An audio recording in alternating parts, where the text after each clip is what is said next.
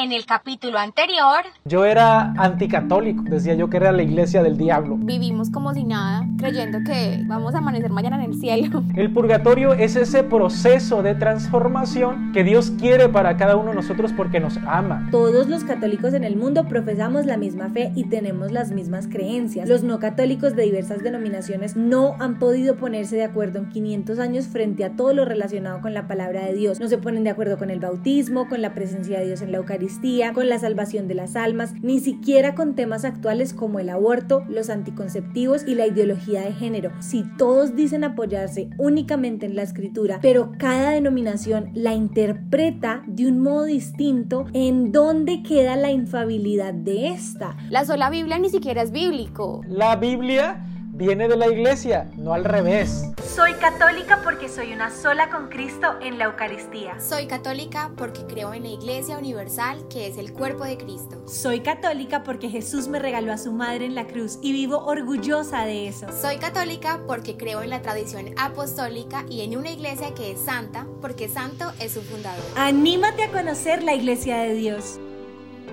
Hola a todos, buenos días, buenas tardes, buenas noches, donde quiera que nos estén escuchando. Gracias por conectarse otra vez con nosotras. La semana pasada no pudimos terminar este episodio porque estaba muy largo y realmente queremos que lo escuchen con mucha atención, pero quedamos en el postulado de solo Biblia, así que sigamos con estos cinco postulados que plantea Martín Lutero. Entonces, bueno, este planteamiento de solo escritura también hay que tener en cuenta una respuesta eh, pues como bíblica a la libre interpretación y es segunda de Pedro capítulo 1 de los versículos del 20 al 21 dice, pero ante todo tengan esto presente, que ninguna profecía de la escritura es algo que uno puede interpretar según el propio parecer, porque los profetas nunca hablaron por iniciativa humana, al contrario, eran hombres que hablaban de parte de Dios dirigidos por el Espíritu Santo. Y como tú, Dani, ya nos dijiste, ya nos contaste, primero fue el magisterio de la iglesia antes que la Biblia. Por ende, ellos son los encargados de su interpretación, porque también es bíblico hablar de una jerarquía en iglesia, pero eso es algo que Lutero tampoco puede entender ni aceptar. Y, y algo que es muy importante es que los católicos que realmente pues tratamos de practicar nuestra fe, cuando vamos a dar una respuesta nos fijamos primero en, en, qué dice mi iglesia al respecto. Nosotros no vamos simplemente como lanzando nuestra opinión y es, y es lo que hay que hacer. Estamos debajo de la iglesia, que es quien tiene como la potestad de, de interpretar. Efectivamente, Laura, aquí hay algo muy importante. Imagínense ustedes una vaca que da leche. ¿Qué es primero, la vaca o la leche? La vaca, la vaca. No va a haber leche sin vaca. Total. Entonces, lo que hacen nuestros hermanos protestantes es como decir, quiero la leche, pero desprecio a la vaca. La vaca vendría siendo la iglesia y la Biblia vendría siendo la leche. La Biblia viene de la iglesia, no al revés. Amén. Y como le dice Timoteo capítulo 3 versículo 15, la iglesia de Dios es columna y fundamento de la verdad. Timoteo 3:15, la Biblia nos dice que la columna y el fundamento de la verdad no es la Biblia en sí, sino la iglesia. Esto no es una interpretación personal porque los profetas no hablan por sí ni para sí, hablan por Dios. Y por lo tanto, en la iglesia está fundamentada la verdad. Si tuviéramos solamente la Biblia, pues lo único que vamos a hacer es fundar una secta, otra secta, otra secta, porque cada quien va a querer que la Biblia diga lo que cada quien le parece. Y es lo que dice Dani, o sea, cada quien entonces va y funda su iglesia y, y dice lo que quiera basado en la Biblia. Y una asegura una cosa y otra asegura totalmente lo contrario de la otra. ¿Por qué? Porque se olvidaron de esta parte tan importante de la Biblia, de Timoteo capítulo 3 versículo 15. El fundamento de la verdad es la iglesia de Jesucristo no tu idea que tengas de la palabra de Dios. La misma Biblia, desde el inicio del cristianismo, con los apóstoles, con los discípulos de los apóstoles, con los discípulos de los discípulos de los apóstoles, pues ha habido una norma y ha habido una tradición con T mayúscula. Tradición yo no me estoy refiriendo a costumbres. Tradición con T mayúscula significa transmisión. Es decir, lo que los apóstoles recibieron de Jesús, ellos lo transmiten a sus discípulos y esos discípulos a otros y eso es la tradición. Por eso la iglesia tiene esta nota característica cuando decimos nosotros que la iglesia es apostólica. Porque nosotros obedecemos a la tradición apostólica, no a la idea que fulano de tal tuvo en una visión por allí en los Estados Unidos y de repente fundó una iglesia, no. Por eso tenemos esta nota característica de iglesia que es apostólica. El no creer esto ha llevado a un sinfín de errores, tales como esta situación tan penosa de nuestros hermanos separados, que de pronto, por influencia de, de la sociedad bíblica, ellos se vieron forzados a quitar los libros deuterocanónicos del Antiguo Testamento, con la amenaza de que si no quitaban esos libros del Antiguo Testamento, pues iba a haber sanciones económicas. Incluso nuestros hermanos separados fundamentan en su Antiguo Testamento, porque aquí hay que aclarar algo muy importante, la Biblia católica y la Biblia protestante no son lo mismo. Hay gente que dice, es lo mismo, ten. Y a veces para engañar, yo, yo eso hacía con los católicos. Yo les decía a los católicos, e, e, es la misma Biblia, ten, pero yo sabía que no eran iguales. Y yo lo que quería era que, que, que tomara mi Biblia. Pero en el Antiguo Testamento vamos a ver diferencias. Por ejemplo, si tú buscas en tu Biblia protestante el libro de Macabeos, primero y segundo, no lo vas a encontrar. Si buscas el libro del eclesiástico, no lo vas a encontrar.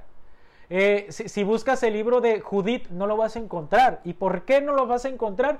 Porque ellos quitaron de la Biblia, del Antiguo Testamento, esos siete libros tan importantes que nosotros siempre los hemos tenido desde el inicio del cristianismo. Y aquí hay algo muy importante. Ante los católicos ignorantes, por aquí en México hay una frase que dice católico ignorante, seguro protestante. Dicen por ahí. Entonces, nuestros hermanos separados a veces se acercan a los católicos que no están instruidos y les dicen, es que ustedes le agregaron siete libros a la Biblia. Y el católico que no está preparado dice, ¿en serio? ¿Le agregamos libros?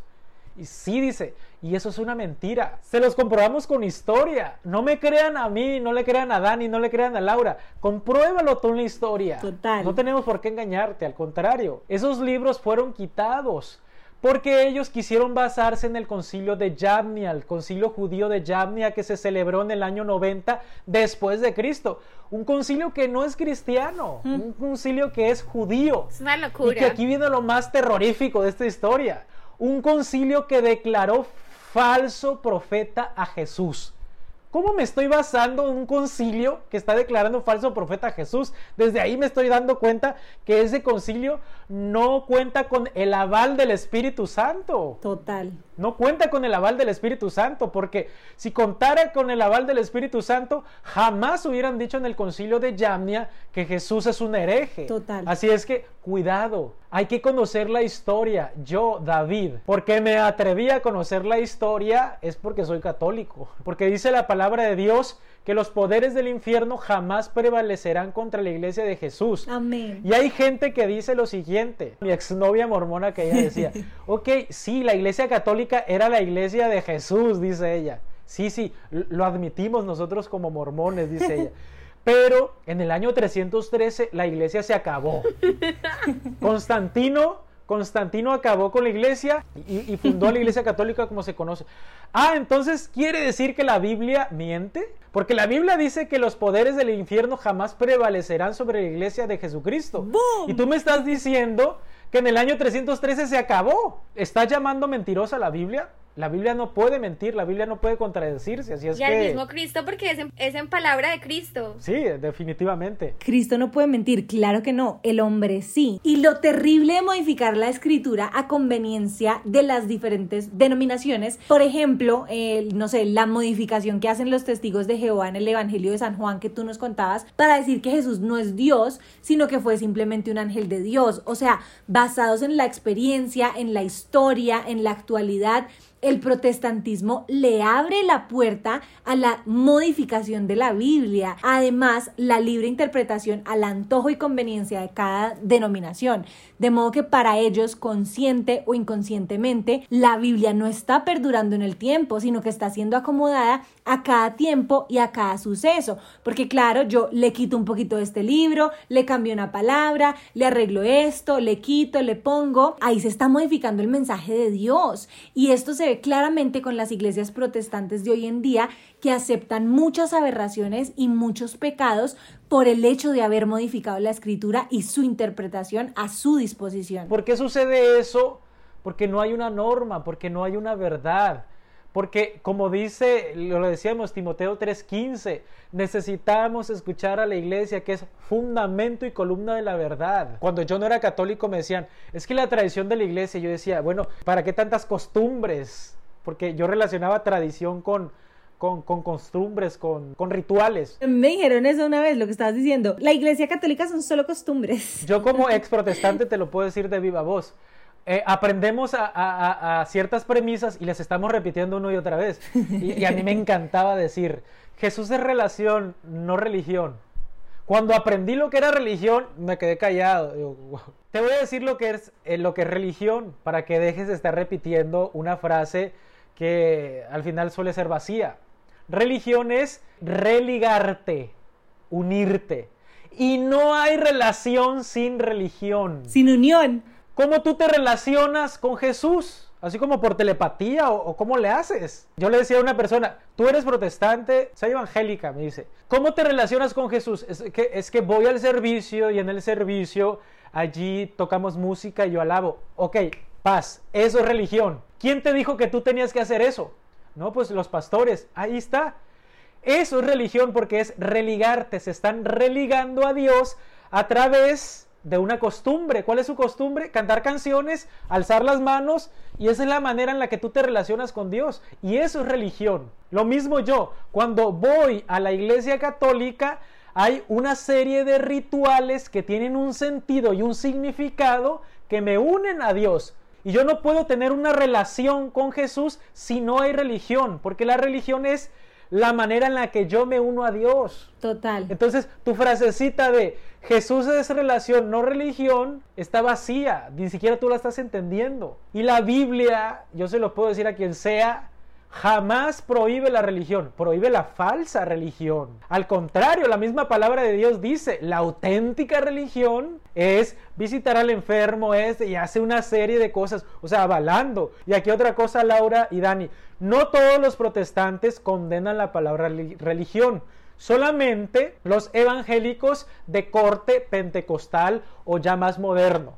Porque si tú vas con un luterano, con un metodista, con un bautista, van a aceptar como si nada la palabra religión. A lo que quiero llegar con todo esto, que de pronto este tema se, se, vuelve muy apasionado, es que originalmente yo hablaba acerca de lo que es la tradición, pero la tradición se divide en algo que llamamos tradición oral y tradición escrita. Entonces, la tradición oral es antes que la tradición escrita. Si nosotros viajáramos al año 50 después de Cristo y vamos con los primeros cristianos y yo le digo a una cristiana de aquel entonces, oye, muéstrame tu Biblia, yo traigo mi Biblia, vamos a comparar. Y ella te va a decir, ¿estás loco? ¿Qué es eso? no sé qué es la Biblia. Pues la Biblia es el libro de todos los cristianos y aquí nos basamos. Y ella te va a decir, es que yo no sé qué es la Biblia. Y yo podría preguntarle a ella, entonces, ¿cómo alimentas tu cristianismo? ¿Tú, ¿Cómo tú alimentas tu relación con Dios? Y ella te va a decir, es que yo voy a la fracción del pan. Y ahí los apóstoles o los discípulos me hablan acerca de Jesús. Y yo es ahí donde yo aprendo de Jesús. Y esa es la manera en la que yo vivo mi cristianismo. Esa es la tradición oral. Conforme los años fueron pasando, se vio la necesidad de la tradición oral ponerla por escrito, porque el cristianismo estaba creciendo y expandiéndose, sobre todo en el Imperio Romano. Y la tradición escrita es lo que nosotros conocemos como Biblia. Pero la tradición escrita no agota la tradición oral. Total. Porque como dice San Juan, si todo lo que Jesús hubiera dicho se hubiera puesto por escrito, libros nos hicieran falta. Entonces, hermanos, esta es otra de las razones por las cuales yo amo a la Iglesia Católica, porque valora la tradición oral, porque valora el magisterio, porque valora la historia, porque valora la verdad, porque valora realmente esos valores que el cristianismo tiene desde su origen, no desde el siglo XX, no desde el siglo XIX, no desde el siglo XVI, de, no desde 1517, desde siempre el cristianismo ha sido el mismo. Amén, me encanta. Yo tengo una página que se llama Proyecto Santidad y ahí pues tocamos estos temas y me dicen, eso no está en la Biblia, entonces yo llego y les digo, San Juan dice que no todo está en la Biblia, o sea, si se hubieran escrito todas las cosas que hizo Jesús, no habría libros que contengan toda la información en el mundo, o sea... Tampoco está en la Biblia que usa Instagram y lo uso, o sea, no sé.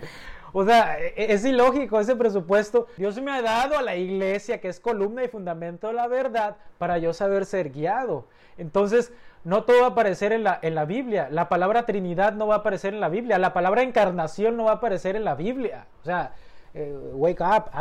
hay que recapacitar en este asunto porque definitivamente esas palabras son todo menos auténticamente cristianas. Totalmente. ¿Sale? Porque no está tomando el valor auténtico de la palabra de Dios. Y, y padre, y también es súper importante que la gente entienda que la Biblia no dice que la Biblia es columna y fundamento de la verdad. O sea, dice que la iglesia es columna y fundamento de la verdad. O sea, que primero es algo y después es la Biblia. Entonces, Padre, gracias por compartir en serio toda esta, toda esta información con nosotros. Yo espero que de verdad les sirva mucho. O sea, a nosotras igual nos está sirviendo para aclarar como tantas dudas. Y me parece súper importante recalcar que no queremos traer más división con nuestros hermanos cristianos no católicos, sino que simplemente queremos compartir con ellos la información que hemos recopilado y todo lo que hemos analizado porque finalmente nosotras como católicas creemos 100% en el amor y la misericordia de Dios. O sea, nosotros sabemos que probablemente eh, todos nos vayamos a ver en el cielo, o sea, independientemente de, de, la denominación cristiana. Pero como católicas también reconocemos en nuestro credo y nuestra fe una sola iglesia santa, católica y apostólica, así como un solo bautismo para el perdón de los pecados. Entonces, como les decíamos antes, la idea de este podcast es justamente brindar toda esta información, tanto para católicos como para no católicos, porque así como hay cristianos no católicos eh, con una relación increíble con Dios y con principios cristianos súper arraigados, muchas personas pueden llegar a caer en falsas enseñanzas e incluso poner en riesgo la salvación de, la, de su alma. Exacto, Dani, y muchas personas no católicas, quizás por desconocimiento, pues se fueron de la iglesia ingenuamente eh, con la intención de encontrar a Jesús en otro lado, pero resulta que si viviéramos nuestra fe al máximo, conociéndola, profundizando y reconociendo el encuentro con Cristo vivo y verdadero en la Eucaristía, pues jamás iríamos a buscarlo en otro lugar porque lo tenemos vivo y presente a diario en la Eucaristía. Además, la Iglesia Católica tiene todas las respuestas, solo que a muchos nos ha dado pereza hacer preguntas. Entonces, este, este tema no es solamente como que le interese a los protestantes para que se conviertan de nuevo a católicos, sino como para que los católicos que quizás no conocen su fe eh, sepan las cosas y, y, estén prevenidos y se interesen por aprender más. Totalmente, es que la idea es que comprendamos todos nuestra fe, que profundicemos y que nos animemos a vivirla al 100%, o sea, tal cual como decía el padre David, o sea, nosotros cuando investigamos, cuando buscamos la verdad, pues nos, nos, damos cuenta a dónde, dónde está, ¿no? Entonces, cuando hacemos participar a nuestra iglesia nuestro camino de salvación, realmente estamos viviendo el cielo en la tierra y por eso es que nosotras de corazón queremos compartirlo con todos ustedes. Dani, totalmente. Entonces, ¿qué tal si, si seguimos, si avanzamos? Con el próximo postulado. Claro que sí, Milau. Solo la gloria para Dios. Esa es súper chévere. Dale tú. Esta es la más polémica. Mentiras.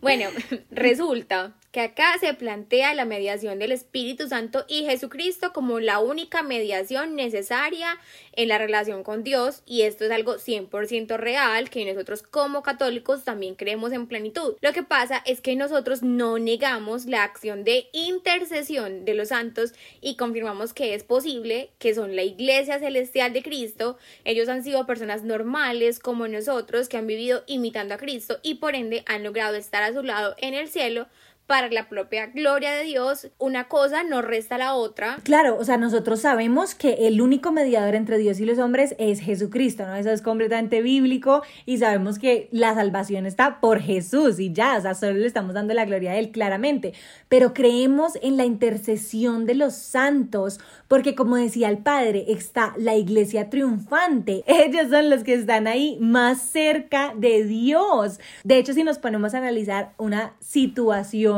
eh, basados en The Chosen, que es una serie sobre la vida de Jesús dirigida por un hermano no católico.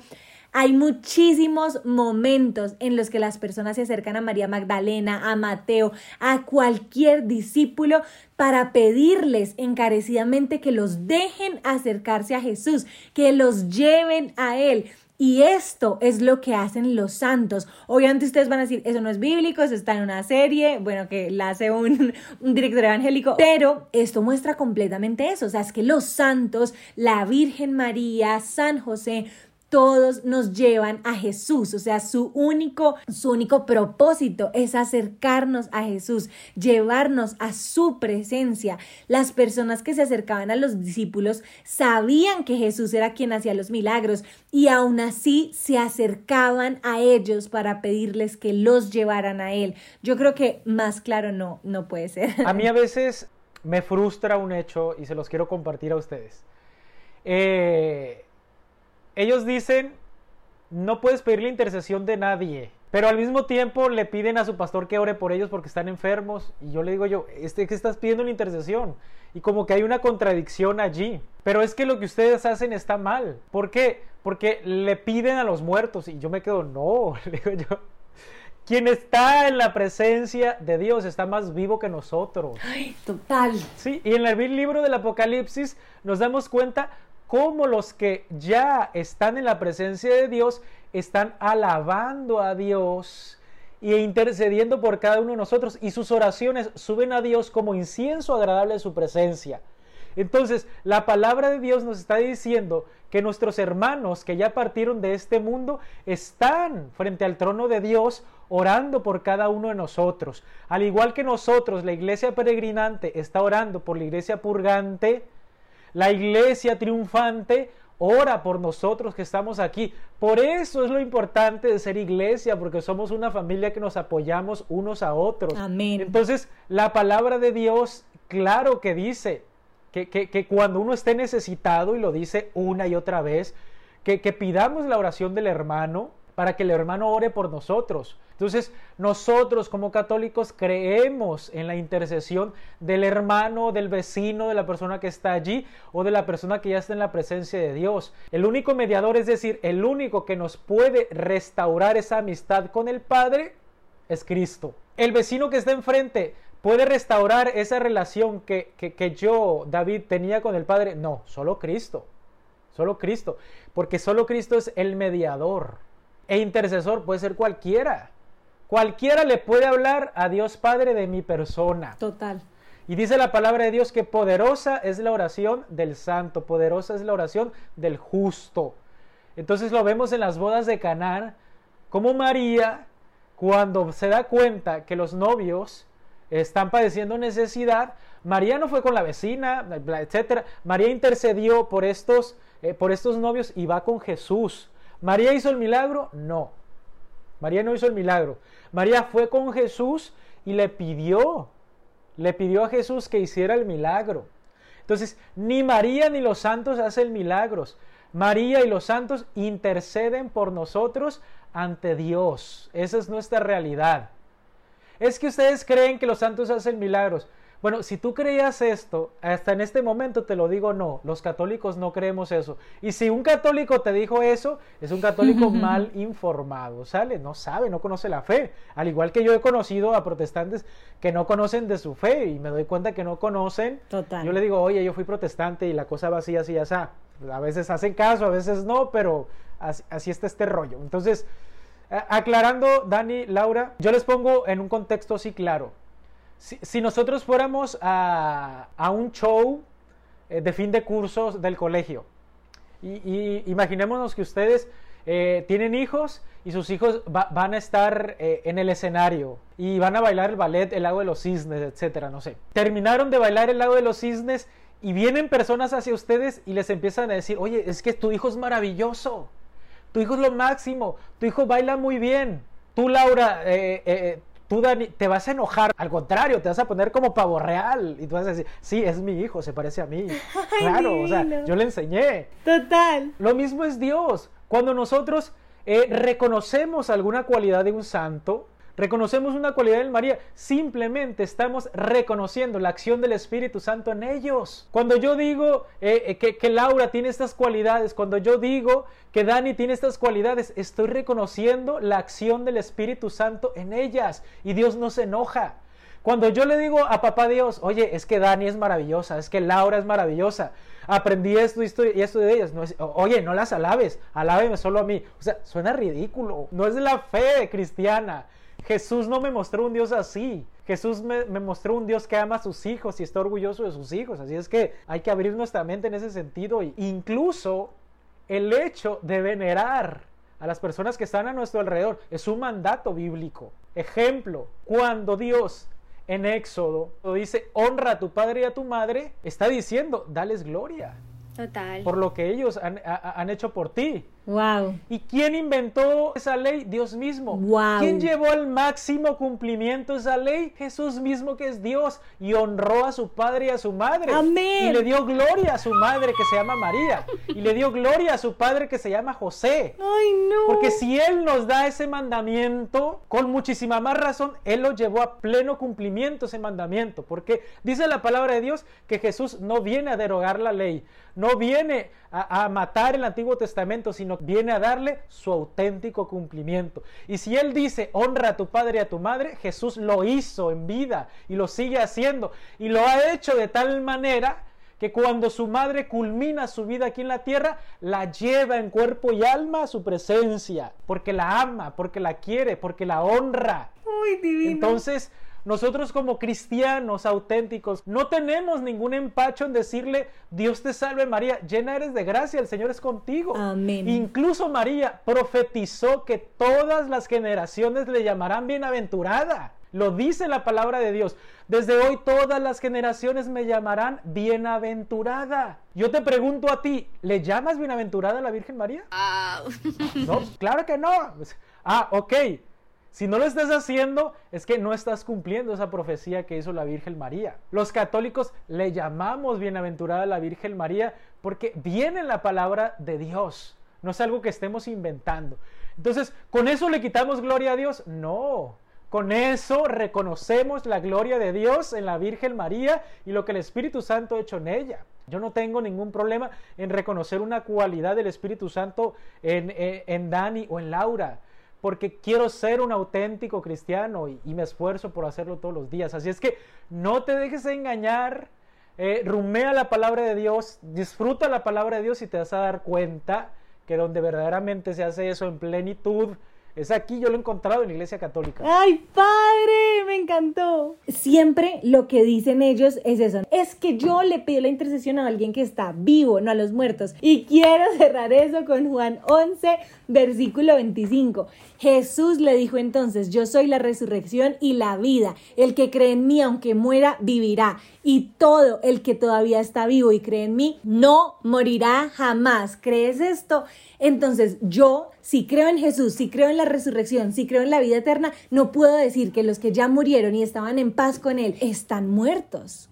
O si no, mi fe no tiene sentido. El libro de los Hebreos nos dice que una nube de testigos está entre nosotros, refiriéndose a los santos que ya están en la presencia de Dios. ¿Dónde está Dios? Dios está en todos lados. Y dice Jesús que donde esté Él van a estar sus discípulos. Entonces, si Jesús está en todos lados, los discípulos de Jesús están con Él en todos lados. Esto es lo maravilloso de la doctrina auténtica cristiana católica que cuando uno le empieza a conocer, empieza a encontrarle sentido y sabor. Cuando tú conoces tu fe es imposible abandonar tu fe.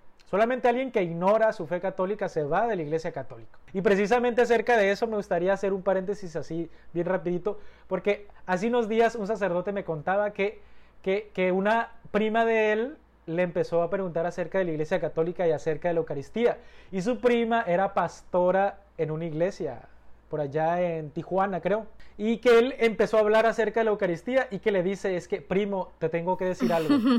Y le dice, le dice él, ¿qué, ¿qué pasa? Me asustas. Y le dice ella, es que mi esposo y yo, desde hace algunos meses, hemos tomado la decisión de hacernos católico porque allí está la Eucaristía. Boom. Y, el padre se quedó así como que, ¿what? O sea, estaba súper emocionadísimo porque siempre él había reconocido a ella y a su esposo como gente muy activa dentro de la iglesia protestante. Y el escuchar de ellos que se hacían católicos porque la Eucaristía está en la iglesia católica, para él fue así como que, que, que agua fría que, que, cayó sobre él y wow, dijo, no lo puedo creer. Y es que yo pienso desde el fondo de mi corazón que las personas que tienen un corazón humilde y buscan a Dios llegan a la iglesia porque el Espíritu Santo une y la verdad es solo una. Claro que sí. Y aparte también de lo que ustedes están hablando de la intercesión de los santos, aparte de que son intercesores y que bíblicamente son intercesores, que yo incluso le mencionaba una vez a Dani, había una mujer que tenía a su hija enferma y eh, la mujer llama al Señor, llama a Jesús y Jesús sigue derecho. Entonces luego los apóstoles le dicen al Señor como, hey, por favor, mírala, porque ella desesperadamente gritaba para que él la escuchara. Entonces Jesús la escucha por intercesión de los, de los apóstoles.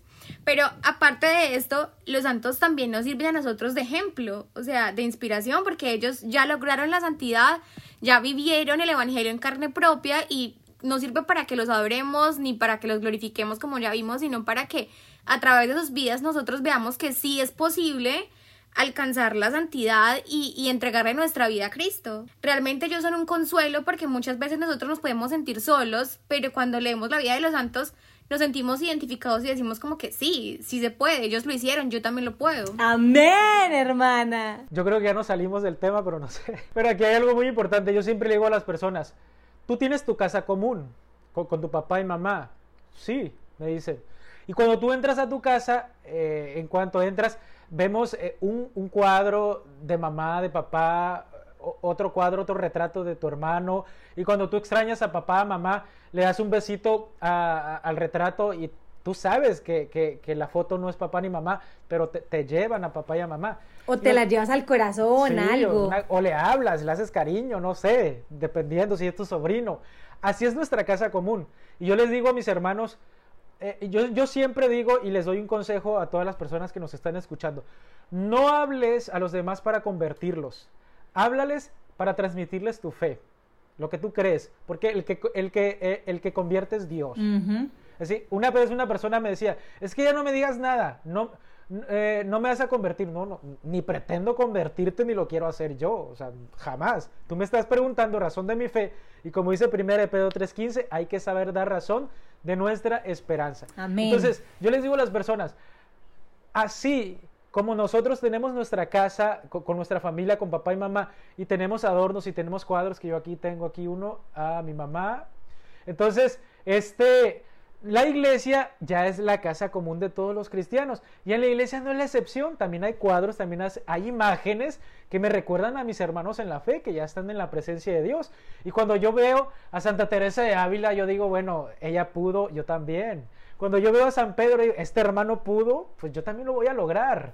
Porque es una promesa de Dios. Entonces, Total. es motivante. ¿Por qué tenemos imágenes? Porque no somos raros. eh, en, en, los, en una ocasión, estaba yo en un estacionamiento cuando yo era seminarista y traía el logo de mi seminario y se me acercó un hombre de la nada y me dice, ustedes son unos idólatras. Y yo, ¿What? ¿te conozco? Hola, te invito a un café o no sé, mínimo, no sé. Este, ¿Y por qué le digo yo? Es que utilizan ídolos, utilizan imágenes. Y yo, ok, le dije yo, ¿y está mal utilizar eh, imágenes? Sí está mal, me dice él. Entonces, ok, le dije yo, ¿puedes uh, sacar tu billetera? Le dije yo y sacó su billetera. Y le dije yo, ¿puedes sacar un billete? Y en los billetes de México, al anverso, reverso, no sé, hay signos o, o, o, imágenes aztecas, mayas, cosas así. Y le, le, dije yo a este señor, este me va a hacer un favor, le dije yo. ¿Cuál? Me dice, me va a regalar su dinero. Y se queda él, ¿por qué te voy a dar mi dinero? Porque usted dice que no debemos de cargar con ídolos y sus billetes traen ídolos. Le va a hacer daño eso, deme sus billetes. Claro que no, es mi dinero. Digo, lo que te conviene, le digo yo. Sí, total. O sea, porque esos ídolos sí los traes, dices.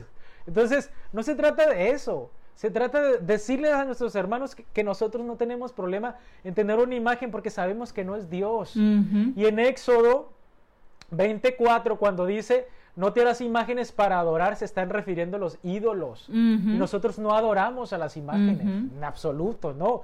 Las tenemos allí porque son como eh, recursos gráficos o arte que nos ayudan eh, a, a tener una conexión más profunda con todas nuestras propias realidades y hasta allí. Entonces, eh, nos adentramos otra vez al tema después de este paréntesis. Totalmente, gracias Padre, increíble. Y bueno, vamos con el último postulado, Milau, solo Cristo, mi favorito.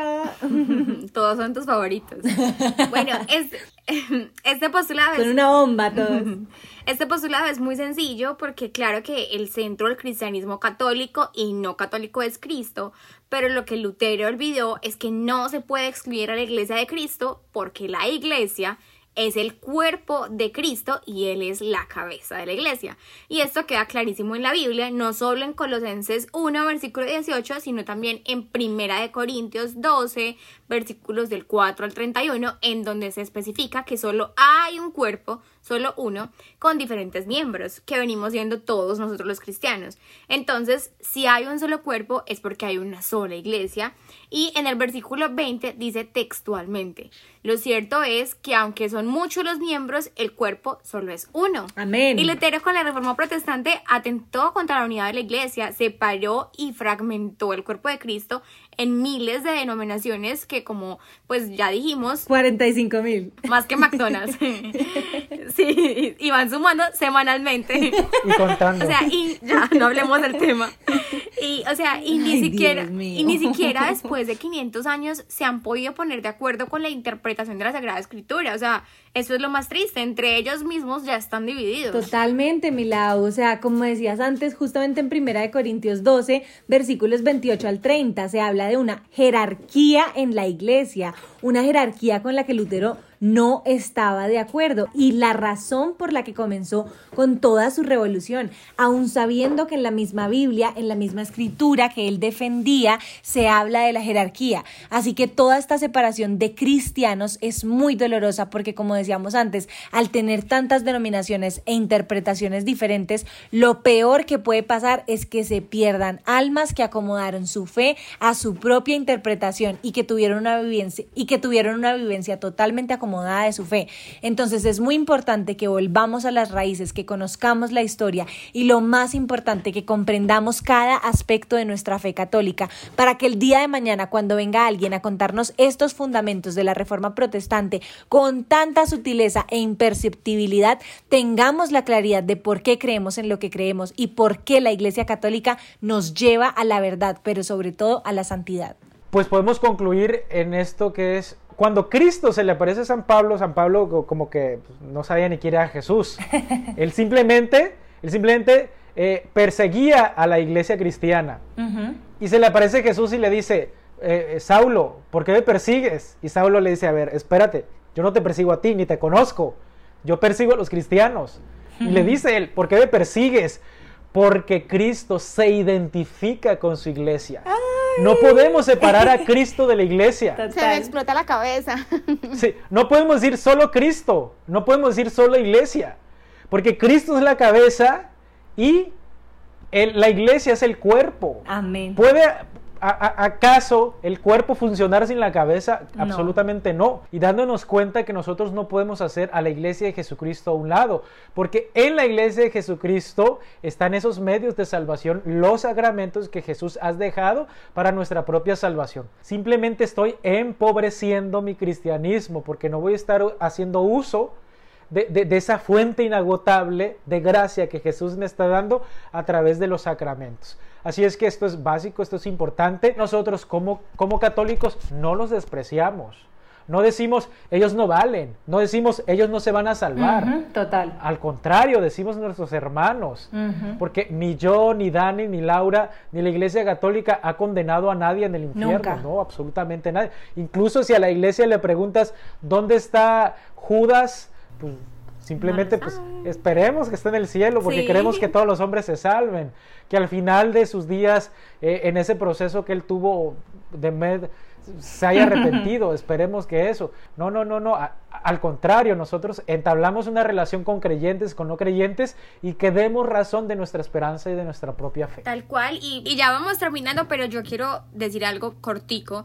Y es que obviamente ha habido hombres pertenecientes a la iglesia que a lo largo de la historia han cometido errores, pero como dice nuestra intro, o sea, la iglesia es santa, no por los hombres, no por sus miembros, sino por su fundador y porque el Espíritu Santo está en ella de manera jerárquica jerárquica, ordenada, porque tenemos un Dios ordenado eh, y no desordenado en miles de interpretaciones. Amén. Ah, Cuando yo estaba en la iglesia protestante había personas que decían, es que yo me salí de la iglesia católica por el mal testimonio eh, de sus líderes o de las personas.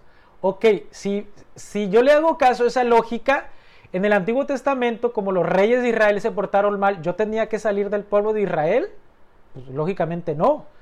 Porque los reyes de Israel se portaron mal, Dios abandonó al pueblo de Israel, nunca lo abandonó. Entonces, la iglesia, en la iglesia católica, a través de los siglos, a través de los años, ha habido personas santas como San Francisco de Asís, ha habido personas que no han sabido dar buen testimonio también, porque somos seres humanos y porque estamos sujetos a tantas y tantas pasiones, pero ellos no agotan a toda la iglesia. Yo estoy en la iglesia católica porque soy pecador y la iglesia no tiene sentido si no hay pecadores. Lo mismo, un hospital no tiene sentido si no hay enfermos. Total. Dice Jesucristo, he venido a llamar a los pecadores, los justos no tienen necesidad de, de- de- de médico. Ay. Entonces, eh, cuando alguien me dice es que la iglesia católica está llena de pecadores, yo digo, amén, estoy en el lugar correcto. ¿Por qué?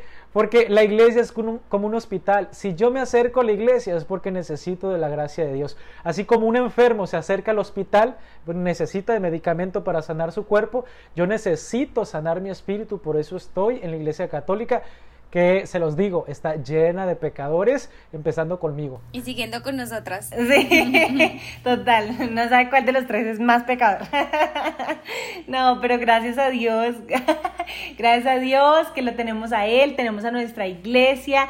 Y, y nada, a mí me encantaría que para cerrar este episodio oráramos con las palabras de Jesús cuando oró por sus discípulos en Juan capítulo 17, Padre, te pedimos que todos estemos unidos, que como tu Padre estás en Cristo y Cristo en ti, también ellos estén en nosotros para que el mundo crea. Amén, amén, amén. Que Dios nos bendiga a todos, que el Espíritu Santo nos ilumine. Padre, ¿cómo te encuentran en Instagram? Arroba. David.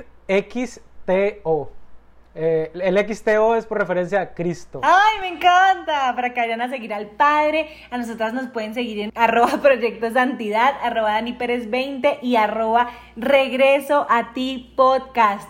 Oren por nosotras, que nosotros oramos por ustedes. La paz y la unidad del Señor nos acompañe siempre. Amén. Gracias a todos por haber estado aquí hasta el final y gracias al Padre por habernos acompañado. Es nuestro primer invitado. Pues muchísimas gracias por la invitación. Espero que no sea la última vez y que sea la primera vez de grandes, de grandes experiencias en Cristo. Muchísimas gracias a ustedes, Laura y Dani. Oro por ustedes y por su proyecto. Amén. Bendiciones. Gracias. Chao.